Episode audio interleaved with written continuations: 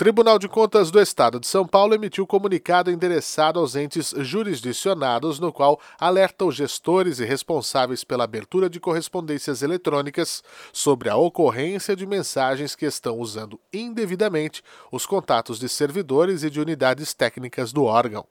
De acordo com o tribunal, mensagens com conteúdo fraudulento têm sido enviadas por e-mail aos entes jurisdicionados e buscam capturar, dentre outros elementos, informações e dados pessoais do destinatário, além de comprometer os equipamentos que as recebem. A recomendação do Tribunal de Contas, ao identificar uma mensagem supostamente enviada pela Corte, é verificar se o endereço do remetente pertence de fato ao domínio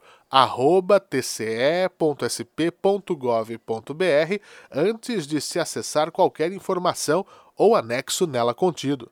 No caso dessas mensagens fraudulentas, o destinatário, caso não tenha verificado a autenticidade do remetente, ao tentar abrir o arquivo anexado, corre o risco de ter o seu equipamento de informática danificado e até mesmo com possibilidade de causar prejuízos à infraestrutura do local de trabalho.